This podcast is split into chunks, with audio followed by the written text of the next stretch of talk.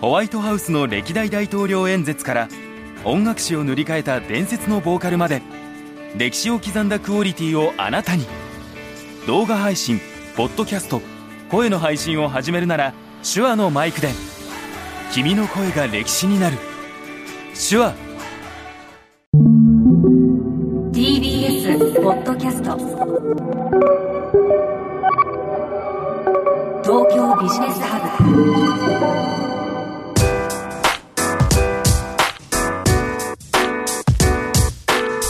今注目するべきビジネストピックをピックアップしてビジネスリーダーに明日のヒントとしていただくプログラム東京ビジネスハブナビゲーターの野村貴文です。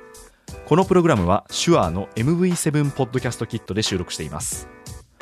今回のプレゼンターは変外視点共有マガジン「続婚編集長で PWC コンサルティングシニアマネージャーの田中優子さんですよろしくお願いしますよろしくお願いいたします。はい田中さんはい。続婚編集長はい。そしてあの PWC のコンサルタントっていうあの2つのお顔をお持ちなんですよね。そうですね。はい。二つの顔と、はいあとあの、音楽活動をやってたりとかですね。はい。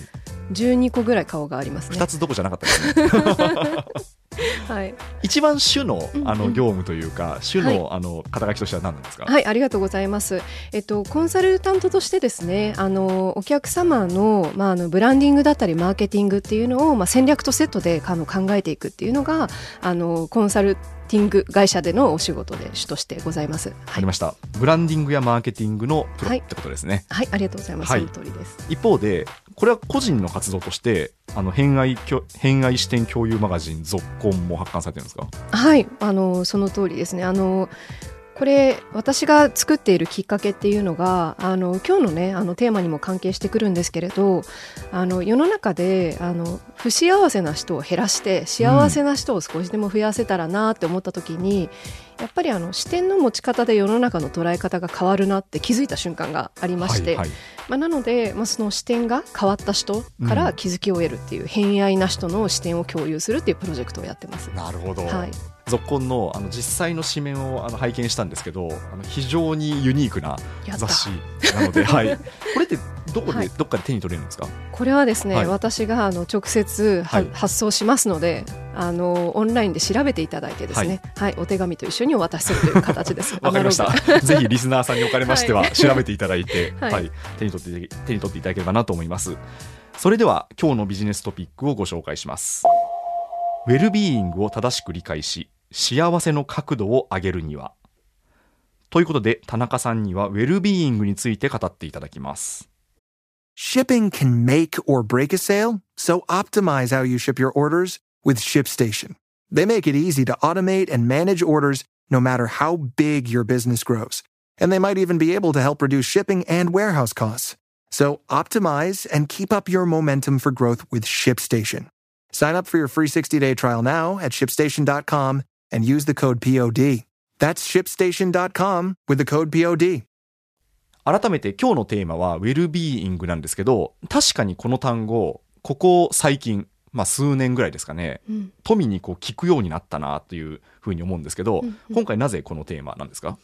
はい、あのまあ、ちょうどですね少し遡ること3年ぐらいなんですが2020年の9月にですねあの人材版の伊藤レポートっていうの出ていたのをあのご存知の方も多いと思います。はいはい、であのその中にやはりあのこれからの企業はあの SDGs の観点もちろんあるんですが従業員の方をですねやっぱりあの丁寧にあの成長を支援するそういったあの姿勢が重要だよねっていうところであの、まあ、一般化してきたと思うんですがこの捉えられ方だったりとか、はい。あとあのそもそもウェルビーイングって言葉がですねあの、うんうん。ちょっとあの強いので、まあ、そこだけで流れてしまっているコンセプトになっちゃってるんじゃないかなっていうのがあって、まあ、今一度考えてみたいなと、はい、思って持ってきました。わかりました。だからあれですよね。おそらくその人事の方とか、はいその企業経営をされる方にとってはもう従業員のこう幸せであったりとか従業員の成長を支援するっていうのが、はい。まあ、非常に大きな経営課題になってるってことですよね。はい、あのご認識の通りで。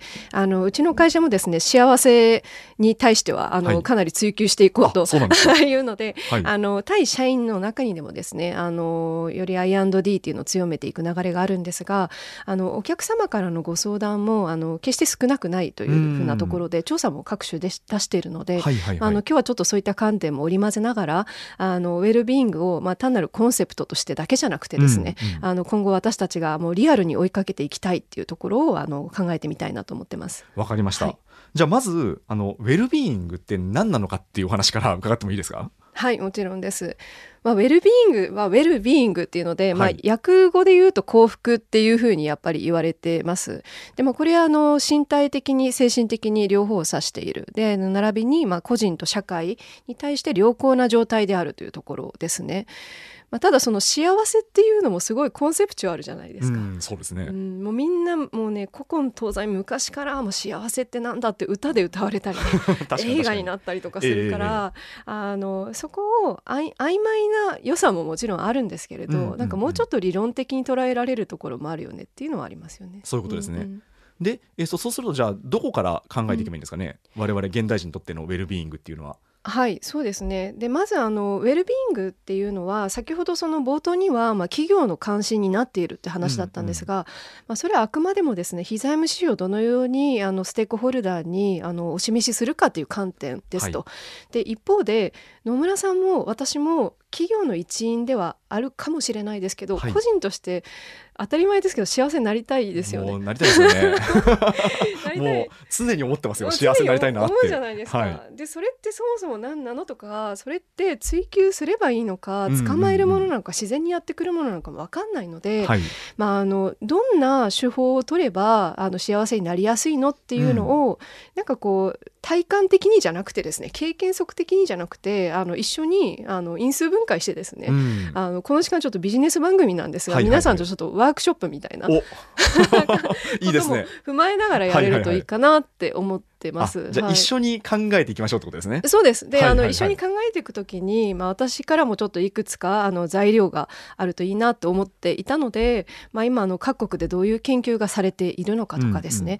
あとは具体的にその幸せってどういうふうなあの価値観とかあの影響因子があるのかとかをちょっと野村さんに投げ込みたいと、あのはい今日は投げ込むために来ました。わかりました。ありがとうございます。じゃあちょっと今から投げ込まれたいなと思うんですけど、はいはいはいまずじゃあどういう、あの、はい議論が現状ではあるんですか？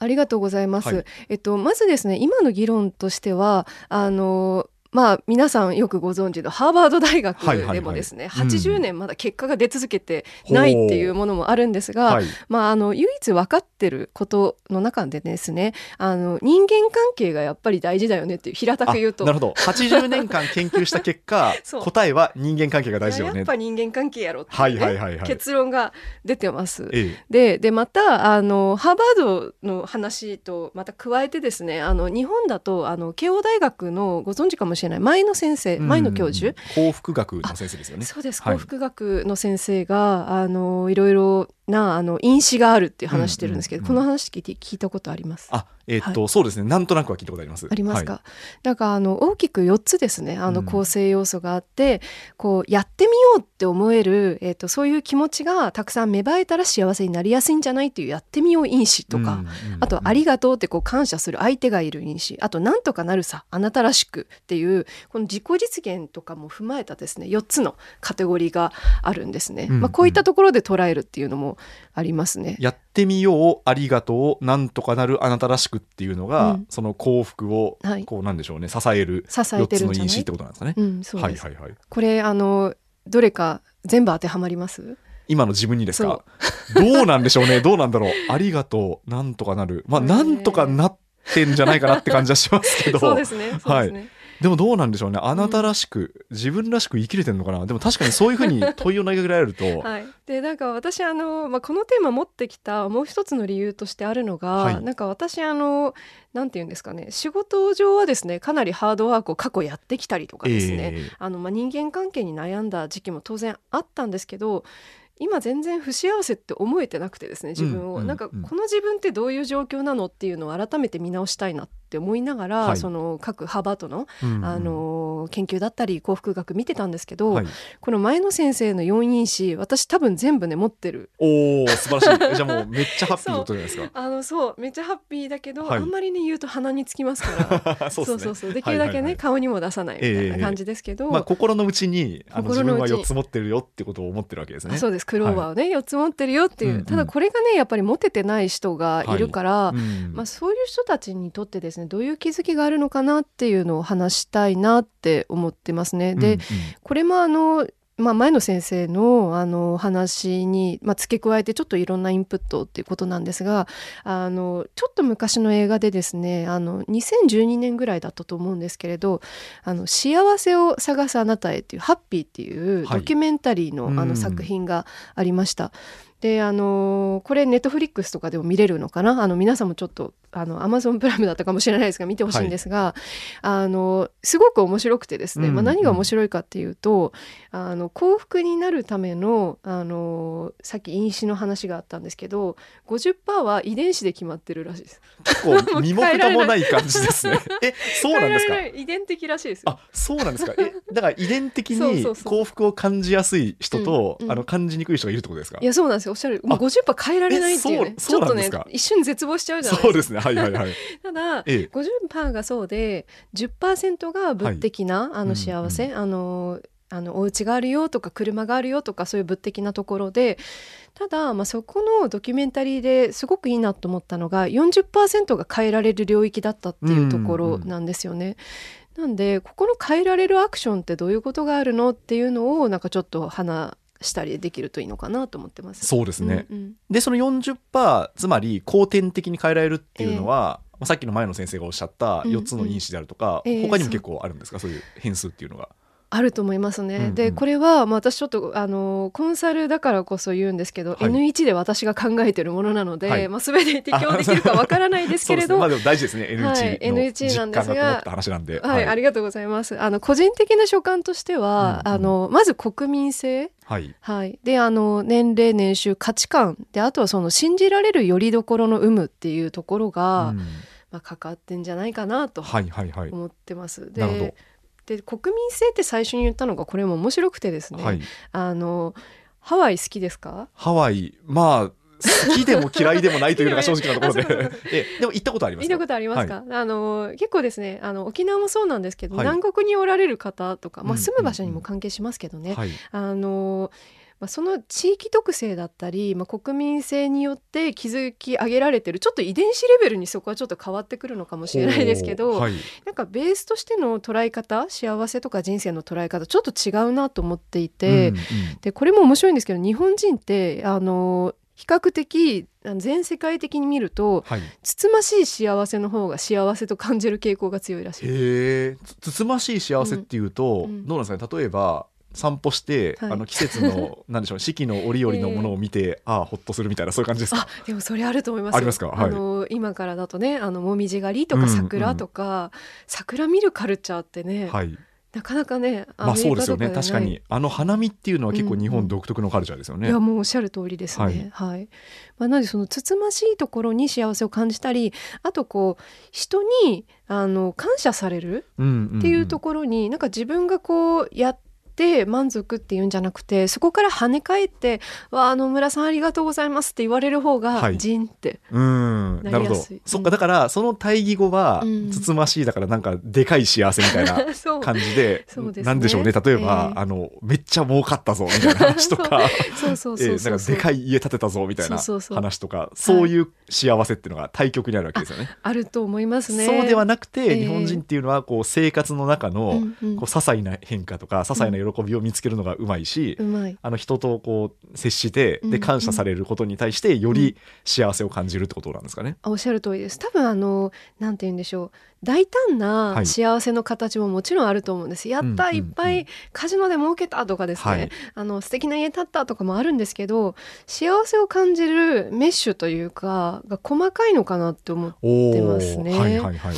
でやっぱりあのねあの白の色もいろいろあるみたいなことみたいに、こういうことでも幸せってさっきあの景色見て幸せっておっしゃいましたけど、はい。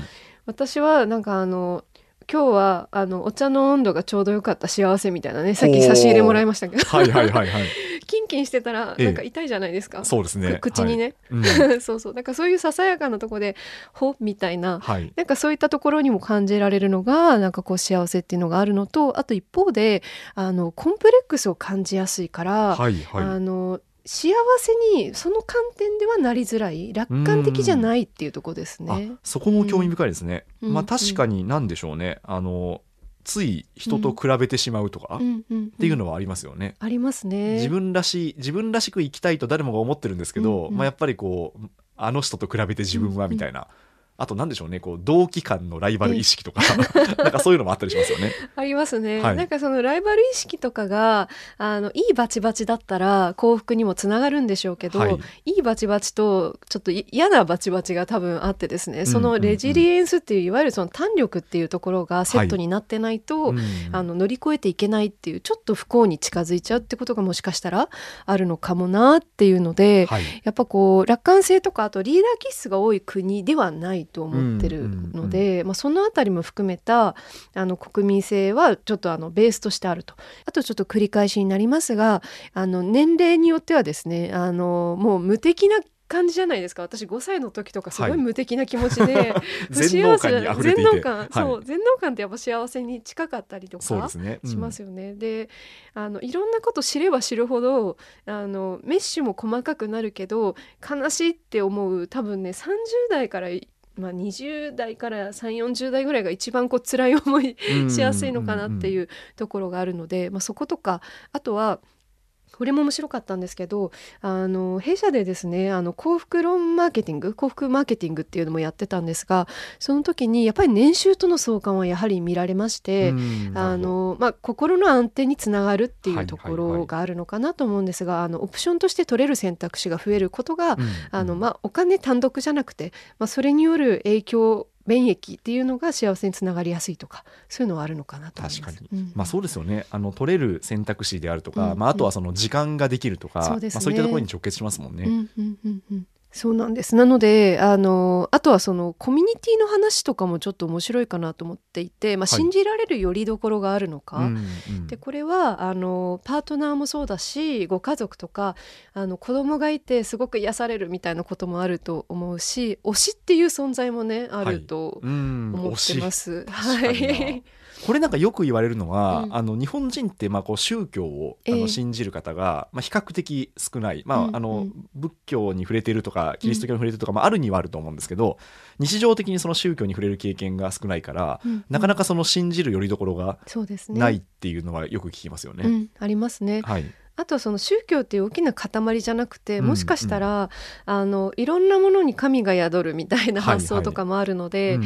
そのちょっとしたちっちゃいものにあの可愛らしさとかさっきの幸せの感じ方とかもその万物に分散してるから宗教信じ信じないのかもなとかちょっと妄想しながら 考えてたりもしましたね。そうですね、ん。そっか。ででもそれをあのある意味ちょっと補うことができるのは、はい推しってことなんですね。そうですね好きなもの、まあ、それこそええ偏愛なものがあるかどうかっていうところで、やっぱ趣味に没頭してる人って幸せそうじゃない？幸せそうですね。うん、思いますね。そうそうだから無趣味なんですよっていう人ってちょっと遠い目してるんですけど、はいはいはい。そうそんなことやあの、ね、誰が何を言われようとええ私は、あのこれを愛してるんだっていうはいはいのははい。別にあの他者と関わってなくても、うんそこの部分の係数がめちゃくちゃ大きいので、はい。幸せになってるっていうね、ん。そういうことですね。うんうん。そっか。いうのはありますね。なのでなんかどどうですかね？こうどうすれば幸せになるのっていうのを すごいオープンクエスチはいョンはいはい。したい。そうですね。これは、うん。でも私もなんかその断片的に考えることはあって、えーまあその問題意識としては、えーなんかいいつまで頑張るの？みたいな話はやっぱあるですよね。はい。面白いですね。まあいつまで頑張るの今ちょっと私が忙しいからそう思ってるかもしれないんだけどあー。あのまあ、要はあれじゃないですかその会社員であっても、うんうんまあ、私の場合はその独立事業主なんですけどであっても、うんうんまあ、こう上を目指そうと思ったらうんうん目指せる、というかまあこのレースをずっと続けられるじゃないですか。はい、そうですね。まあ、なんだけどまあ、キリがないなっていう感じええ。はすごくあって、うんうん。じゃあそうするとどういう状態だったら、うん。その自分はその心が充足してんだろうなっていうことを まあこう考えたいなっていうのはええ。常に思ってるわけなんですよ。いやーはい。面白いですね、それはあのキリキリがないのキリをつけるってことですよね。多分。一個のゴそう。ール。でも、うんなんか思ったのは、うん。じゃあもうここで打ち止めですと。もうこれ以上はあの仕事をやらない。で、もう心の充足に行きますっていうふうになると、うんそれで幸せかって言ったらそうじゃないなと思って。止まらないことが幸せだったかもしれそうないかもしれない、うんうん。とかあとは、えっと、どうしてもなんかこう機械損失が気になってしまって いやもう囚われてんなと思ってるんですけどはいはい自分としては気になってしまって、ええええ。でそれはそれでなんかこうん。うそわそわする、うんからなんかひょっとしたらこう倒れるぐらいまでやりきった方が幸せなのかもしれないとか、ああなるほど。はい、その倒れるっていうのを100歳のね人生はい100年時代の100歳にセットするかどうかですよね、あそうなんですよ。でも100歳まで多分はいはあの倒れるまでやったら、ええ絶対死ぬ間際後悔するだろうなとかね。なんかその辺のアンビバレントな気持ちがはいはいはいい。くつかあって。ええええでなんか暫定的な、はい。あの自分のそのこういう状態が幸せかなっていうので言うと、まあ、それこそさっきのありがとう因子じゃないんですけど、うん。うん他者に貢献できてるっていう状態うん。は多分幸せなんだろうなっていうのは思うんですよね。うん。でただその他者に貢献するっていうのもあのいろんな多分レイヤーがあってでえっとまあ自分が何か、えー稼働したり、うん。何か動いてその他者に貢献するっていうことは多分一番あの原始的だと思うんですよね。だから別にそれはやればいいと思うんですよ。でも一方で何かその他者が喜んでくれるための仕組みを作って、うんうん。でそうすると多分一人でアプローチしたものじゃないたくさんの人に貢献できるから、うんそういう仕組みを作っていろんな人があここで一緒にやってよかったなっていうふうに思ってもらうっていうようなものも多分幸せなんだろうなと思ったんですよ。あ面白いですね、はい。その他者への貢献っていうのも多分その企業人としはてい。他者とか世の中に貢献するっていうのと個人としてまあ近くの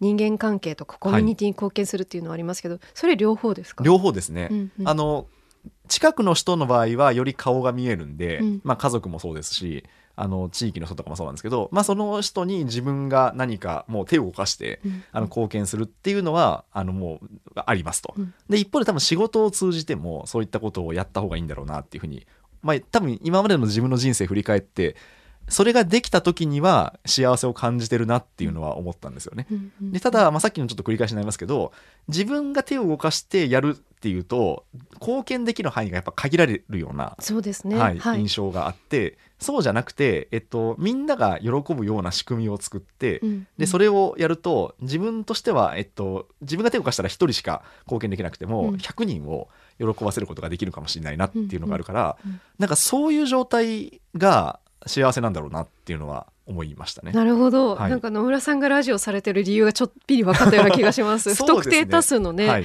あのなんて言うんでしょうインスピレーションにつながりますよね。そうですね、うんまあ、うん私は結構ポッドキャストやってる理由が、うん。あのまあ、この世界をこう楽しいなというふうに、あの思ってほしいっていうのが一つあってでその楽しいなっていうのは新しいことを知れて、うん。実はこの世界って多様でいろんなこう驚きにあふれてるんだよ溢れてますよ溢れてるんだよって別に私が教えるわけじゃなくて溢れてますよっていうことをあのお伝えするために、うん。あのポッドキャストやってるっていう節があるんですよね。でそれは多分、えっと、1対1で喋るのではない、まあ、場合によってはまあ何千何万とうん。届く可能性があるっていうようなところにまあ魅力を感じて、このコンテンツ作りをやってんだろうなっていうのは思いますね。いやめちゃくちゃ面白いですし私がまさに偏愛視点共有マガジンやってる理由もまさにそれで、はいはいはい。あの多様なことが分かるっていうことが、うんうんうんあの一つの解放だなって私も感じてるのと、はいあのそれを分かった瞬間に幸せだって感じ感じたというか多分幸せって感じるっていうより、まあ、気づいちゃったっていう感じかなと思うんですけど、気づいた時の自分をあのでどんな状態なんだったっけっていうことがあの思い出せるのいいかなと思っていてで今日はあのアイディアはねおそらく尽きないだろうと思ったので一個だけやってみるといいんじゃないかなって思ったことを、はいあの言えるといいかなと思ってたんですけど、はいはいストリングスファインダーってうんうんあるじゃないですか。ありますね。はい。であのストリングスファインダーってあれ企業のあのものとして使われることが多いこの方はどういうふうなあの配置にしたらいいのかとか使われると思うんですけどあれって結構個人としても価値観をキャッチアップするのにすごくいいんじゃないと思っていて、うんうんうん。要はあの幸せになりづらいとかそのさっきの新しいことを何すればいいか分かんないっていう人ってまず自己理解からはい。あの自分が何をやってた瞬間が幸せなのって気づく。うんでおそらくストリングスファインダーっってやったことある方ご存知だと思うんですけどトップ5が出るじゃないですか、はいすね。自分が、ね、あの得意なことってうん幸せにつながりやすい自分のスキルセットなんですよね。はい。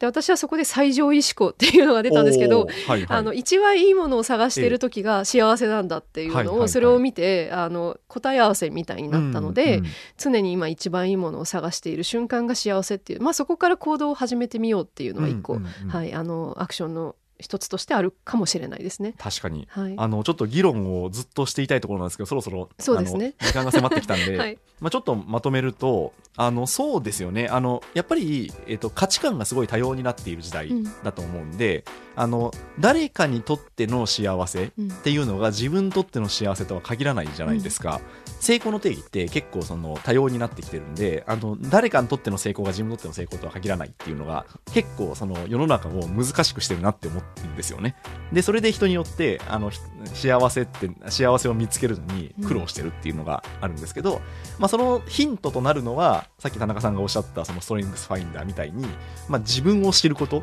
なのかなと思ったんですよね。あの自分はどういう特性を持っていてで、えっと、どういう時にこう幸せを感じるのかっていうのを結構その他者の物差しじゃなくて本当にこう自分の物差しっていうのを見つけていくっていうのが大事なんだろうなっていうのはなんか今日の議論を通じて思ったことですね。いやーもうもう超同感。超同感です。だから、ねそのストリングスファインダーの個人版をちょっとはい。試しに作ってみようかなって今思って、あのサービス開発を始めてみようかなってちょっと思い始めてます、なんはいかそれができるとねね使ってください。そうですね。はい。ちょっと私ぜひやらせてください。はい。はいということで、あの、今回のプレゼンターは、偏愛視点マガジン、続婚編集長で PWC コンサルティングシニアマネージャーの田中優子さんでした。ありがとうございました。ありがとうございました次回も田中さんにお越しいただきますので、どうぞよろしくお願いいたします。あなたのビジネスヒントになるプログラム、東京ビジネスハブ。ナビゲーターは野村貴文でした。